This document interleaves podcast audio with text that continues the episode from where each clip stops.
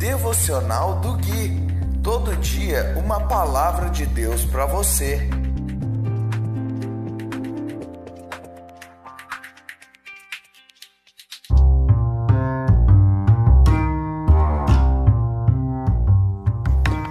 Dia 22 de dezembro de 2020, devocional de número 120. Olá, meu povo querido, aqui é o Gui e esse é o devocional de número 120, baseado no livro de Salmos. Hoje nós vamos ler o capítulo 43 inteiro, ou seja, do versículo 1 até o versículo 5. E diz assim: A doce palavra de Deus. Declara-me inocente, ó Deus, defende-me desse povo mau, livra-me dos falsos e injustos pois tu és minha fortaleza, ó Deus. Por que me rejeitaste? Por que tenho de andar entristecido, oprimido por meus inimigos? Envia a tua luz e a tua verdade para que me guiem, que elas me conduzam ao teu santo monte, ao lugar onde habitas. Ali irei ao altar de Deus. A Deus, fonte de toda a minha alegria. Eu te louvarei com minha harpa, ó Deus, meu Deus. Por que você está tão abatida, ó minha alma? Por que está tão triste? Espere em Deus. Ainda voltarei a louvá-lo, meu Salvador e meu Deus. Irmãos, eu falei nos últimos dois devocionais muito a respeito dessa diferença entre viver sobre aquilo que sentimos e viver fundamentado sobre aquilo que nós sabemos, sobre a nossa fé. E se você não viu, não ouviu os últimos dois devocionais, eu peço que você ouça. Vá lá, dê play é, nesses dois últimos devocionais, no 119 e no 118, e depois você volte aqui para ouvir este devocional, porque é um raciocínio que está sendo construído vez após vez. E o salmista ele está repetindo várias coisas, é, várias declarações, porque ele também está vindo por um período de dificuldades, onde ele está ministrando a si mesmo a respeito dessas coisas. Então, uma das coisas que nós vemos aqui no versículo 2 é que mais uma vez o salmista ele sente que Deus o rejeitou porque ele faz uma pergunta ao Senhor: Senhor, por que tu me rejeitaste?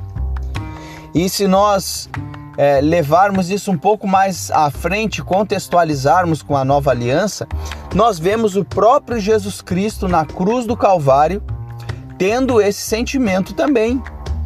Quando ele fala Eloi, Eloi, lama sabachthani, ou seja, Deus meu, Deus meu, por que me desamparaste? Jesus estava sentindo que Deus o havia abandonado. E veja bem, queridos, não é, é privilégio seu e nem meu sentirmos esse tipo de tristeza profunda. Quando eu falo privilégio, é porque muitas vezes, quando nós estamos passando por um período de dor, de profunda tristeza, parece que só nós estamos naquele buraco. E não, até mesmo o Filho de Deus, por conta de estar carregando os pecados da humanidade, sentiu que estava desamparado, porque é fato que aquilo que nos separa de Deus são os nossos pecados. Então é claro que ali na cruz não eram os pecados de Jesus que estavam separando ele do Senhor, porque Jesus não pecou. Jesus não teve um único pecado, nem mesmo o pecado original de natureza a natureza carnal de Cristo não é a mesma natureza carnal nossa, tanto que ele nasceu de uma virgem. Então o pecado não o pôde pegar nem desde o seu nascimento. Ele não foi configurado como pecador, assim como eu e você fomos. E no versículo 3, o salmista fala: Envia a tua luz e a tua verdade. Quem é a luz e a verdade? É o próprio Cristo que elas me conduzam ao teu santo monte.